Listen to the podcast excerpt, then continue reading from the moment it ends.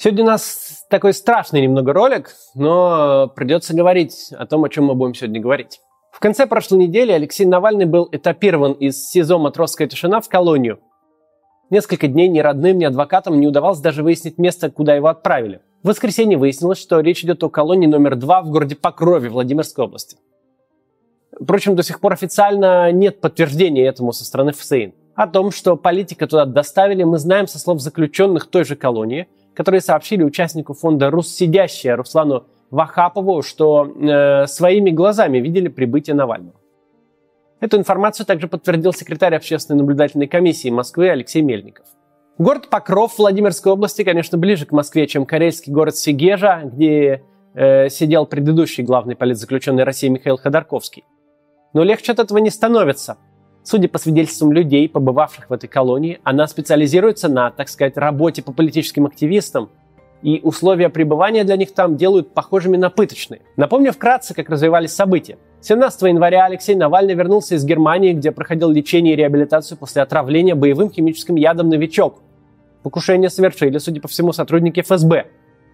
В аэропорту Шереметьево политик был арестован. В феврале Навального судили по так называемому делу Ивроше, о том, что это такое, я выпускал отдельный ролик. Посмотрите, если еще не видели. Ссылка будет в конце, но если в двух словах, все это дело полностью сфабриковано. Алексея Навального и его брата Олега еще в 2014 году судили за абсолютно обычную предпринимательскую деятельность. Олега приговорили к реальному сроку, и он отбыл его полностью, а Алексею дали 3,5 года условно.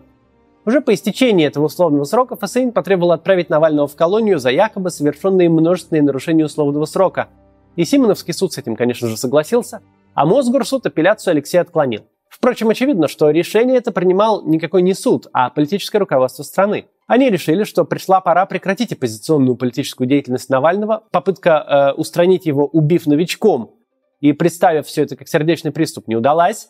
И теперь Алексею предстоит провести два с половиной года в колонии общего режима.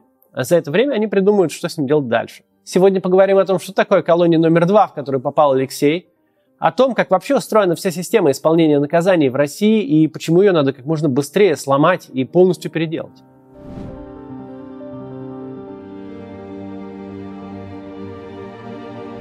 Итак, что же такое колония номер два общего режима в городе Покров Владимирской области? Это так называемая красная зона. То есть там всем управляют сотрудники ФСИН и подконтрольные им группы заключенных.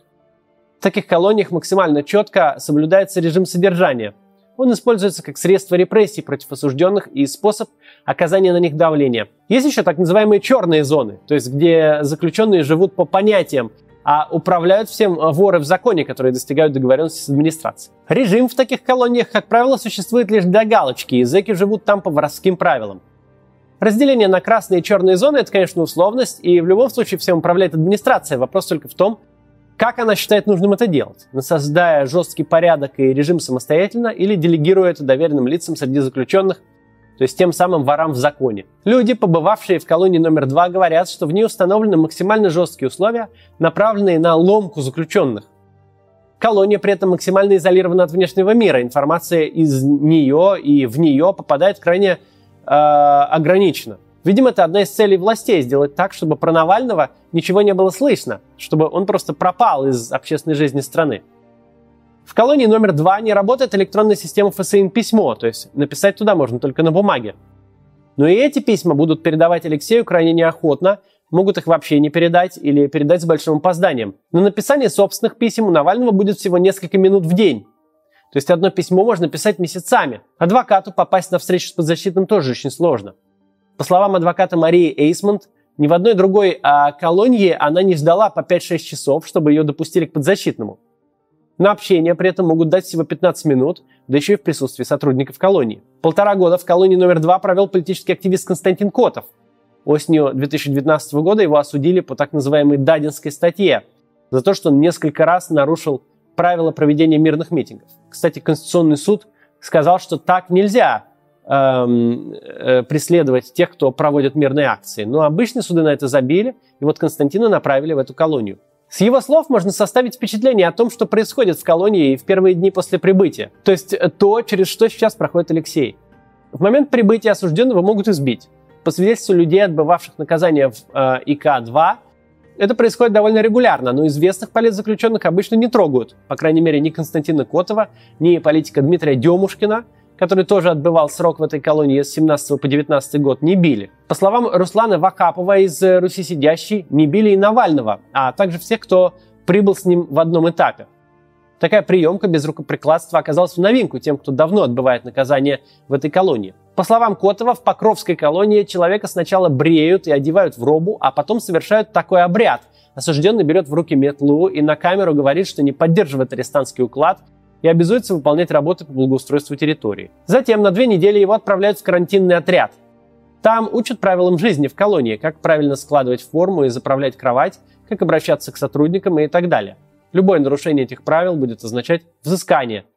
Котов, например, однажды получил взыскание за то, что другой осужденный дал ему свои перчатки. В другой раз за то, что не поздоровался с сотрудником колонии.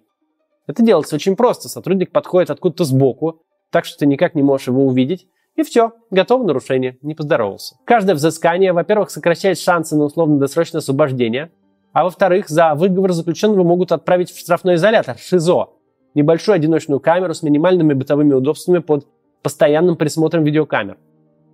После завершения карантина, по словам Демушкина, Навального, скорее всего, переведут в тот же спецотряд, в котором он сам отбывал наказание. Именно для этого Алексея поставили на учет матросской тишине как склонного к побегу. Что, конечно, полный бред. Он ведь сам добровольно вернулся в Россию, прекрасно понимая, что его ждет. Какая же склонность к побегу? Хотя колония формально общего режима, то есть по идее там должно быть более мягкое отношение к заключенным, э, фактически в этом спецотряде условия соответствуют строгому режиму, а во многом и превосходят даже его. По словам Демушкина, спецотряд почти наполовину состоит из так называемых активистов, то есть осужденных официально работающих на администрацию за зарплату. На каждого зэка заводится специальная тетрадочка, где эти типа активисты, как их там называют, описывают каждое его действие. Заключенные должны всегда находиться в стационарной позе – то есть или сидеть, или стоять, руки при этом должны находиться за спиной, а голова опущена. Чтобы выйти в туалет или даже почесать нос, нужно просить разрешения. В спецотряде Демушкин был лишен свиданий с родными, а адвоката пустили к нему всего два раза за 8 месяцев, дав на общение не больше 15 минут. Дальше несколько цитат из того, что рассказывает Демушкин о том, как он находился в этой колонии. Вот, э, например, в начале, когда он только туда приехал, его поместили в барак. Вот он говорит, что было плюс 13 э, на бараке, и нельзя было использовать никакую одежду, кроме трусов и футболки. И было очень тонкое, короткое байковое одеяло, и э, накрываться запрещалось с головой. То есть э, такая пытка э, холодом. Дальше. А, там создают такие условия, будто вы все время куда-то опаздываете.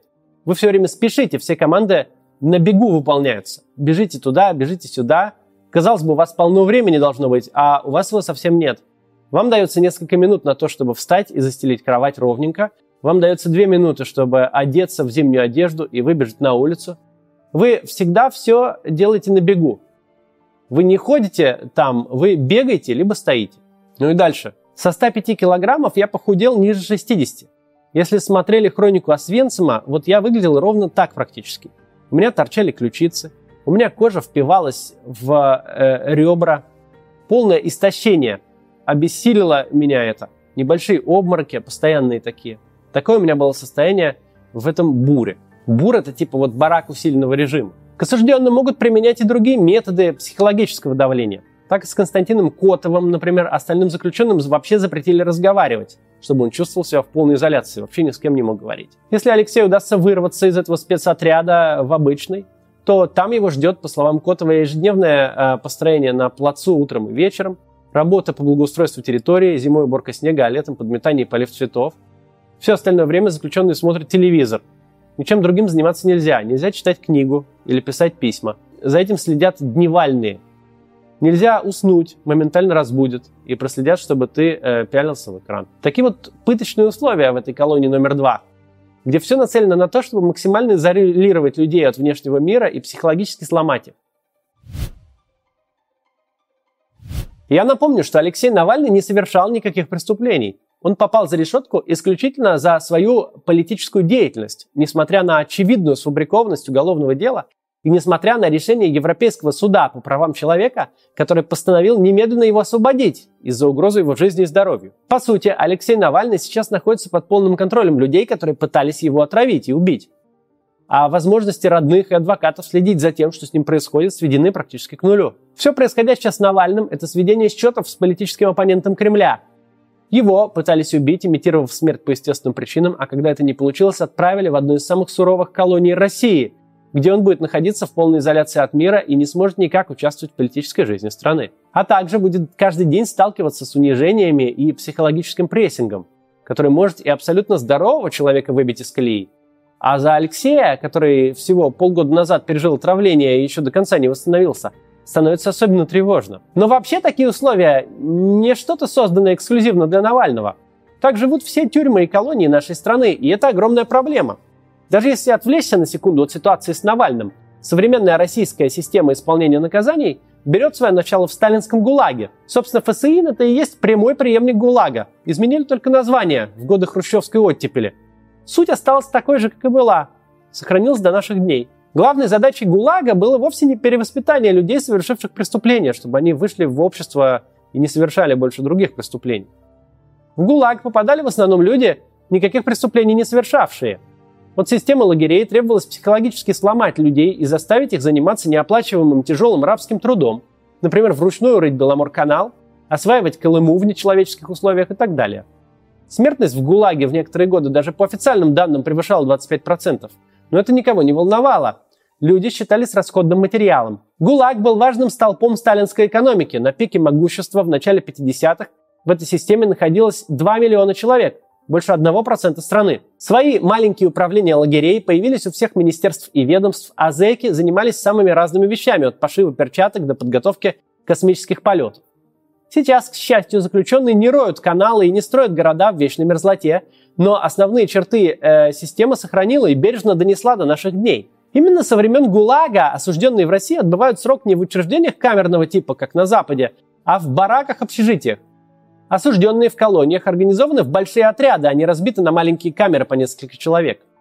Так администрации легче следить за ними. В каждом отряде у нее есть информаторы, стукачи, которые работают глазами и ушами оперативников. Кроме того, незначительные нарушения режима приводят к несоразмерно жестоким наказаниям – типа не поздоровался с внезапно подошедшим сбоку сотрудником, отправляешься на несколько дней в штрафной изолятор и лишаешься права выйти, отсидев две трети срока, то есть дополнительно можешь несколько лет провести там. ГУЛАГ по-другому существовать бы просто не смог, заключенных было слишком много, и надзиратели испытывали постоянный дефицит кадров. Эта унаследованная особенность оказывает серьезное влияние и на жизнь заключенных сейчас. В красных зонах это приводит к тому, что администрация с самых первых дней устанавливает ад на земле. Избиения, пытки, унижения и жестокие наказания за мельчайшие нарушения режима. Смысл в том, чтобы сломить сопротивление осужденных и заставить их работать на администрацию. Если к Владимирской колонии номер два сейчас будет приковано внимание мировой прессы, то происходящее в других аналогичных зонах мало кого интересует, кроме правозащитников и родственников заключенных. Иногда в публичное поле попадают новости о бунтах в колониях, где ситуация становится совсем уж невыносимой. Но потом быстро все стихает, и что делает администрация с зачинщиками этих бунтов, лучше даже не представлять. Ильдар Дадин, политический заключенный, отбывавший срок в той самой Сегежской колонии, где сидел Ходорковский, писал оттуда своей жене о страшных побоях и пытках. Дадин был медийной персоной, его письма публиковала «Медуза» и другие СМИ. К счастью, поднялся шум, и Дадина перевели в другую колонию. Но сколько еще заключенных страдают от такого же отношения, не имея возможности привлечь внимание общества к своей беде? В черных зонах ситуация не лучше. Там опытные преступники берут под контроль неопытных, а также сами следят за соблюдением порядка, основываясь не на зафиксированной процедуре, а на неписанных понятиях. Наказания применяются тоже очень суровые и вполне могут даже убить за какой-то проступок.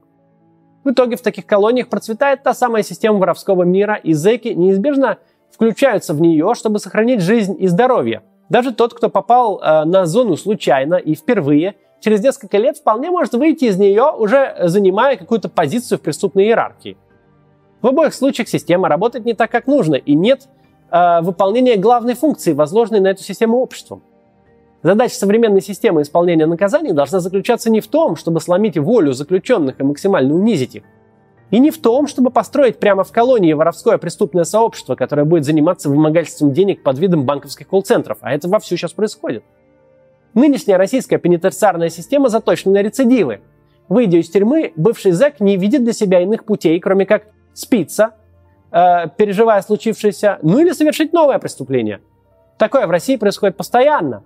Треть заключенных, вышедших на свободу, совершают новое преступление уже в течение года после освобождения. Больше половины всех, кто находится сейчас в колониях, попали туда не в первый раз. Система со своей задачей не справляется, это совершенно очевидно. А задача у нормальной пенитенциарной системы на самом деле такая – социализировать преступников и сделать так, чтобы они не совершали больше преступлений. Помочь им получить образование, освоить нормальную профессию, найти после освобождения работу, построить семью и так далее. Но у нас все ровно наоборот. В ГУЛАГ ведь попадали люди невиновные и уже социализированные, которых нужно было заставить поверить в свою вину, сломать и вырвать из общества. Вот этим с тех пор занимается типа исправительная система, которая по своей сути мало изменилась с 30-х годов прошлого века. И у этой системы жертвы не только те, кто в ней находится – когда они выходят и совершают какое-нибудь преступление, огреют, например, кого-нибудь по голове и отберут у него кошелек, то жертвы получаются две. И тот человек, который вышел, а мог бы он выйти оттуда нормально, если бы система была нормальной, и тот, кто стал жертвой этого преступления. Русская пословица гласит «от тюрьмы, от сумы не зарекайся». В нашем обществе каждый, включая меня и вас, может попасть в тюрьму хоть завтра. Для этого не обязательно совершать настоящее преступление – Алексей Навальный не делал ничего противозаконного, но политическое руководство страны посчитало, что он должен быть изолирован, чтобы не создавать для них риски потери власти. И вот он уже отправляется по этапу во Владимирскую колонию номер два. Большая ошибка думать, что пока вы никого не убиваете, не грабите банки, не угоняете автомобили или вот не собираете митинги, вы в безопасности. Нет. В колониях общего режима, типа той, где сейчас находится Алексей Навальный, сидят как раз главным образом не убийцы и не воры. Помимо политзаключенных, это в основном люди, осужденные по наркотическим или экономическим статьям. В 2019 году около 5000 человек были приговорены к реальным срокам заключения за взятки. В группе риска любой чиновник, причем совсем не обязательно коррупционер. В этой сфере есть естественный отбор, борьба за выживание. Можно вспомнить случай бывшего министра экономического развития Алексея Улюкаева, который отправился на зону из-за того, что проиграл в какой-то подковерной игре Игорю Сечину. На более мелком уровне таких примеров вообще сколько угодно. Половина из осужденных по этой статье получила наказание за взятки размером до 10 тысяч рублей. Причем ответственность ведь наступает и за дачу взятки. То есть какой-нибудь водитель, попытавшийся решить с гаишником вопрос на месте, вполне может уехать на такую вот зону на срок до трех лет. И с ним и гаишник. В общем, колония – это не только для тех, кто умышленно идет на преступление. Люди, нарушившие закон случайно или по глупости, тоже попадают в такие вот нечеловеческие условия, как я описал – а многие попадают туда и не нарушая никаких законов. Просто так, потому что не повезло. Сейчас в России около полумиллиона человек находится в СИЗО и колониях. Это очень много по отношению числа заключенных к населению. У нас из европейских стран обходит только Беларусь, которая унаследовала из СССР точно такую же систему исполнения наказаний. Треть заключенных попала за решетку по наркотическим статьям. Наркотики – это, конечно, зло, но такое положение дел неадекватно. Большинство из осужденных – это обычные потребители, которые стали жертвой полицейской провокации или неадекватных законодательных нормативов, из-за которых можно отправиться за решетку буквально за полграмма запрещенного вещества. Или же наркотики им вообще подбросили. Например, когда пытались сфабриковать дело против Ивана Голунова, ему подкинули около одного грамма. Такого количества хватило бы, чтобы отправить его в колонию на срок от 10 до 20 лет – причем это бы считалось особо тяжким преступлением, и суд отправил бы его в колонию строгого режима, словно какого-то наркобарона или убийцу. Но все же чаще всего осужденных по наркотическим статьям отправляют в колонии общего режима, то есть в такие же условия, в которых будет находиться Алексей Навальный. Другая большая часть заключенных осужденные по экономическим статьям. В России каждый год за решетку отправляют 20 тысяч человек за экономические преступления. Вот Навальный, формально осужденный по делу Евроше, пополнил именно эту статистику. На его примере можно увидеть, что даже обычное ведение бизнеса легко может квалифицироваться как преступление, если силовикам нужно выполнить план, если кто-то положил глаз на ваше предприятие, или если вы вступили в конфликт с какими-нибудь влиятельными чиновниками, или же у конкурента нашли связи, то вы вполне можете отправиться в колонию, не совершая никаких преступлений. И попасть вот в такие вот условия, в которых, которых я описал раньше. Если вы предприниматель или наемный работник, на высокой должности, то случайное, без какой-либо вины попадание в тюрьму для вас вероятнее, чем для политического активиста. В половине дел по экономическим преступлениям ущерб составил менее 122 тысяч рублей, а в четверти не доходило до 19 тысяч рублей. Но даже за такие незначительные преступления, если они вообще были на самом деле, человек может попасть в колонию общего режима и там столкнуться со всеми унижениями, которые я описал, рассказывая про ИК номер два. Совсем дела плохи, если вы или ваши близкие работаете чиновником. Я уже немножко говорил об этом, но чуть подробнее, вот любого уровня причем. За последние пять лет в России осуждены 10 губернаторов, и два находятся в розыске. Это каждый седьмой губернатор. За пять лет, с 13 по 18 год, в тюрьмы попали 147 мэров и других высокопоставленных региональных чиновников, кроме губернаторов. Вероятность попасть в тюрьму для мэра среднего или крупного города 15%. Чиновники поменьше попадают в тюрьму примерно такими же темпами. Причем чаще всего они не совершают никаких преступлений или уж точно э, не действуют за пределами общепринятых в системе норм просто становятся жертвами разборок или проигранных аппаратных игр. Кстати, даже главы самой системы ФСИН регулярно попадают в колонии. Недавно освободился из тюрьмы вообще глава всей ФСИН Реймер. За прошлые 4 года как минимум 8 глав региональных ФСИН попадали в тюрьмы сами. Это высокопоставленные чиновники, о которых легко найти информацию в СМИ. Чиновники среднего и низкого уровня попадают в тюрьмы тоже очень часто, но про это никто не пишет. И все они попадают в те же пыточные условия – Конечно, я не хочу сказать, что тюрьмы не нужны. Люди, которые совершают умышленные насильственные преступления, вроде убийства, грабежа или изнасилования, должны быть изолированы. Исправительная система должна работать над тем, чтобы они не совершали больше преступлений и, выйдя на свободу, стали законопослушными членами общества и жили нормальной жизнью. Однако пыточные условия содержания, избиения, унижения, отсутствие медицинской помощи, вовлечение в преступный мир – все это способствует не снижению числа преступников, а их увеличению – эта система вообще никакой полезной функции для общества не выполняет. Каждый из нас может оказаться в тюрьме. Причем по политическим мотивам это сейчас не так вероятно, как из-за сфабрикованного уголовного дела по экономической статье, по подброшенным наркотикам или случайно по собственной глупости. И мы столкнемся там со всеми ужасами, которые я описал в сегодняшнем ролике. После них вернуться к нормальной жизни крайне сложно. Эта система просто производит и выпускает в общество несчастных, травмированных людей, которые часто становятся безжалостными преступниками. Эта ситуация должна быть изменена. Нужно полностью переделать ФСИН. Сделать его не силовым ведомством, а гражданским, с конкурсной системой отбора и высокими зарплатами. Эффективность работы этого ведомства должна оцениваться в первую очередь по уровню социализации высших на свободу заключенных и снижению числа рецидивных преступлений. Нужно разгрузить тюрьмы и колонии, перестать отказывать в досрочном освобождении из-за несущественных нарушений режима, вроде незастегнутой пуговицы, декриминализовать экономические преступления, перестать сажать наркозависимых, а вместо этого лечить их. Конечно же, нужно освободить всех политических заключенных и прекратить преследовать людей за так называемый экстремизм. Нельзя никого сажать за лайки и перепосты ВКонтакте и вообще за мнение. К сожалению, все это нереализуемо без смены власти в России. ФСИН ведь не существует в вакууме, она часть большой картины, где есть подконтрольные суды, выносящие приговоры по звонку из администрации, силовые органы, которые сбивают мирных граждан, СМИ, занимающийся пропагандой вместо журналистики, парламент без оппозиции, фальсификации выборов и многое другое. А во главе всего этого находится несменяемый автократ, насилующий основной закон страны, чтобы пожизненно оставаться в Кремле. Так что менять придется всю систему. И это обязательно нужно сделать. В первую очередь, конечно же, чтобы никто не оказывался в тюрьме по сфабрикованным делам и не рисковал в них своей жизнью и здоровьем. Но и те, кто оказывается там за дело, не должны проходить через пытки и унижения, не должны попадать в машину, производящую новых преступников и повышающую квалификацию старых. Система должна работать не так, чтобы из нее выходили травмированные и обозленные, но высококвалифицированные преступники. Она должна исправлять людей и готовить их к нормальной жизни на свободе, на выходе должны получаться такие люди, которые больше не совершают преступлений. В этом главная задача тюремной системы. И нам с вами обязательно нужно будет реформировать нашу. Ну а сегодня остается надеяться, что Алексей переживет этот ужасный период своей жизни и выйдет таким, каким мы его знали до этого. Ну и поднимать шум, конечно, вокруг происходящего.